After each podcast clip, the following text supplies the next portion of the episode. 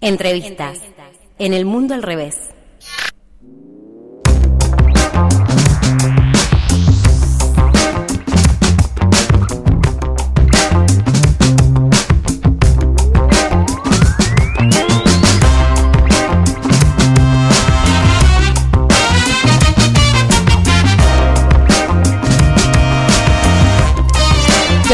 Aquí en el mundo al revés por la Pop Rosario, la 96.1. Hora de la entrevista porque, bueno, este miércoles la Asociación Civil Miradas presentó un protocolo eh, que realizó la Cedronar para orientar a los periodistas eh, y responsables de medios periodísticos en general también sobre la manera adecuada de tratar los consumos problemáticos de drogas en los medios de comunicación específicamente. Y bueno, para conocer detalles de esto, estamos en contacto con Fabián Peralta, quien es referente de miradas acá en la ciudad. ¿Cómo te va? Eh, Fabián, te saluda Diana Maraciola. ¿Qué tal? Buenas noches, ¿cómo están? Buenas noches, muy bien, muchas gracias por atendernos antes que nada. Eh, un, no, al contrario. Un gustazo hablar con vos más acerca de esta temática que eh, en particular nos resulta súper interesante, así que interiorizarnos primeramente, porfa, de qué se trata este protocolo. Sí, cómo no. Mira, el protocolo en realidad es un protocolo que elaboró la, la CEDRONAR con la Secretaría de Comunicación de la Nación. Ellos lo pensaron para los medios públicos eh, y nosotros cuando tomamos conocimiento del protocolo nos pareció muy interesante girarlo a todos los medios públicos y, no públicos, porque realmente la manera en que se comunican estos temas eh, fuerza o no algunos paradigmas, provoca o no algunos debates nosotros nos parece que claramente después de 50 años de, mantener el actual paradigma que se sintetiza con la famosa frase de la guerra a las drogas y, y pasado esa cantidad de tiempo estar claramente mucho peor en todos los objetivos que, que se decían perseguir, eh, se merece o nos merecemos un, un debate y una reflexión. En ese sentido, el protocolo tiene 14 puntos eh, que orientan, indican de qué manera los medios y los trabajadores y las trabajadoras de los mismos deberían referirse cuando se trata de temas de, de consumos que muchas veces eh, inconscientemente o por falta de, de, detenimiento y por la dinámica que tienen hoy todas nuestras vidas y por ende los, medios de comunicación también, eh, se caen frases que, que no ayudan, como decía antes, a lo que nosotros entendemos que tiene que ser un debate mucho más serio, mucho más profundo. Claro, eh, lo que sucede también, esto que vos decís, eh, de que a veces es inconscientemente, digo, una, un comunicador, una comunicadora no se da cuenta. Eh, ¿Hace cuántos años están craneando, cuánto tiempo están craneando esto, si bien vos decís desde los últimos 50 años que tiene que cambiarse el paradigma? Sí, claro, esto, esto en realidad no es un tema propio de nuestro país. Esto en el año 71 el presidente Nixon de Estados Unidos lanza lo que él llamó la guerra a las drogas, de ahí se elabora todo un discurso, los discursos hacen a las políticas y las políticas hacen a, los discursos, esto es una avenida doble mano, eh, y, nosotros acá en nuestro país, en el año 89, pocos meses después de asumido eh, Carlos Menem, se produce una reforma de la ley de drogas donde se... ¿me escuchás? Se, hay... La Cedronar. A partir de, ese entonces para acá... Ay, perdón, ¿podrías repetir que se cortó? En el año Se cortó cuando estabas hablando justo de Menem y se cortó, perdón. Ay, bueno, viste, no hay casualidades. No, decía que en el año 89 se cambia la ley de drogas y se Eh, y tenemos eh, a partir de ese momento la actual ley, la que sigue hoy en vigencia, más allá que en el año 2009 la Corte Suprema de Justicia eh, dictaminó que la actual ley eh, es anticonstitucional porque vulnera los derechos personales que están resguardados en el artículo 19. O sea, ya pasaron 13 años que la Corte Suprema le ordenó al Congreso que modifique la ley porque no respeta nuestra Constitución, el Congreso no lo ha hecho y esto, como decíamos antes, se traduce eh, en la forma de comunicar de los, de los medios y también de la dirigencia política. Por ejemplo, el primer punto del protocolo establece las diferencias eh, que hay entre el uso de una sustancia, el abuso eh, y un comportamiento adictivo. Y a mí me tocó debatir por redes cuando algún candidato en nuestra ciudad hablaba que en Santa Fe había 300.000 adictos y en realidad lo que se estima que en Santa Fe hay 300.000 usuarios, que es algo muy distinto a, cuando una persona desarrolla un comportamiento adictivo y ya estamos hablando en otro plano. El protocolo también establece eh, que, que no se hablen de la droga y sí se hable de las drogas porque cada una tiene sus particularidades y cuando se habla de la droga se le da una entidad que ustedes este, van a ver muy a menudo titulares que digan la droga avanza, la droga te atrapa, la droga asesina, y en realidad ahí se le está dando un rol a la droga de, sujeto porque es eh, quien lleva adelante la acción y la persona queda cosificada porque es la que recibe esa acción y es la que es atrapada, es la que es este, asesinada, y cuando es exactamente al revés, tenemos que pensar en las personas eh, y las políticas tienen que estar diseñadas en función de las personas y no en función de una sustancia, porque eh, ahí entramos en otro caso, tiene que ver con las drogas que son ilegalizadas y las drogas que son legalizadas. Y, hoy el principal problema que tenemos en cuanto a lo sanitario, en cuanto a eh, daños a terceros, lo tenemos con el alcohol y con los siniestros viales, que es una droga legalizada. Ese es otro punto del protocolo, que, dice, que, que establece que cuando muchas veces se habla de droga y alcohol, y el alcohol es una droga más, no es algo distinto. Entonces, bueno, son una serie de tips que a nosotros nos parece que son muy muy interesantes, sobre todo también para provocar este debate, esta charla que estamos teniendo ahora, para poder ir un poco más allá del, de lo espectacular o lo del día a día y realmente pensar políticas que, que sean efectivas y que piquen la situación, porque como decíamos antes, lo que venimos haciendo hasta ahora, evidentemente el resultado no nos dio. Eh, te quería preguntar también, eh, esto es una apreciación personal tuya, eh, ya que bueno, estamos hablando del trato de los medios, refería a la temática de las drogas. ¿Vos crees que es un agravante adrede este maltrato de los medios o que es el resultado de todos estos años y todo esto que vos nos estás contando? No, yo, por supuesto que hay líneas editoriales de algunos medios que tienen algún paradigma o alguna postura más basada en cuestiones ideológicas, pero creo que en general tiene que ver con, eh, con incorporar algunos clichés que nosotros también, digamos, los teníamos incorporados y cuando uno habla, por ejemplo, de, eh, muchas veces se escucha, bueno, la marihuana es una droga, eh, la puerta de entrada droga más dura. Y la verdad es que no hay ningún estudio científico que demuestre eso, en algún caso puede ser y en muchos otros casos no. Eh, y pero se van, vamos incorporando todos y los comunicadores también y comunicadoras como parte de la sociedad también, algunos clichés, alguna, todo lo que, y también está en el protocolo, todo lo que tiene que ver con términos bélicos, la lucha, la droga, el flagelo de la droga, el combate, la guerra, eh, la verdad que no ayudan porque eh, una cosa es todo lo que tiene que ver con lo represivo en cuanto a narcotráfico y a una organización criminal, y otra cosa bien distinta son los usuarios y las usuarias.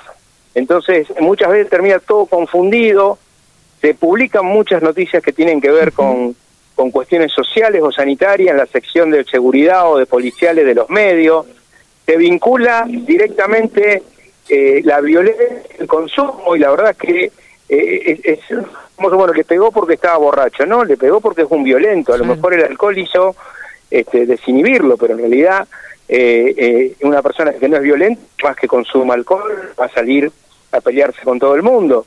Entonces, eh, eh, estas son las cuestiones que tenemos que deconstruir. Yo en términos generales no creo, eh, creo que tiene que ver con la influencia que tiene este discurso, como decís vos, de hace décadas en todos, y también en los comunicadores y las comunicadoras. Está conmigo acá Fabián también, Lautaro Ceballos, mi compañero de piso, que te quiere preguntar. ¿Qué tal, Fabián? Sí, cómo no. ¿Qué tal, Fabián? ¿Cómo ¿Qué estás? Buenas noches. Sí, eh, te quería consultar sobre el proceso de elaboración de, este protocolo. ¿Cómo fue? ¿Hubo rondas de debates? Eh, ¿Quiénes intervinieron en, la elaboración? Mira, la verdad, eh, casi de casualidad del protocolo, estando en la conferencia anual de drogas que realiza la Asociación Civil Intercambio en Buenos Aires. La apertura la hizo la licenciada Gabriela Torres, que es quien dirige la CEDRONAR. Es en ese contexto, menciona el protocolo, el protocolo lo hizo la CEDRONAR con, la Secretaría de Comunicación de Nación, eh, y ahí honestamente yo me entero, y bueno, después lo, lo, este, tiene acceso público el protocolo, están en, las páginas de Cedronar, pero después nos pareció a nosotros, una vez leído, que era interesante circularlo en los medios acá de nuestra ciudad, que hay muchos colegas de ustedes que, que, están interesados y que quieren abordar la temática con la seriedad que la temática requiere.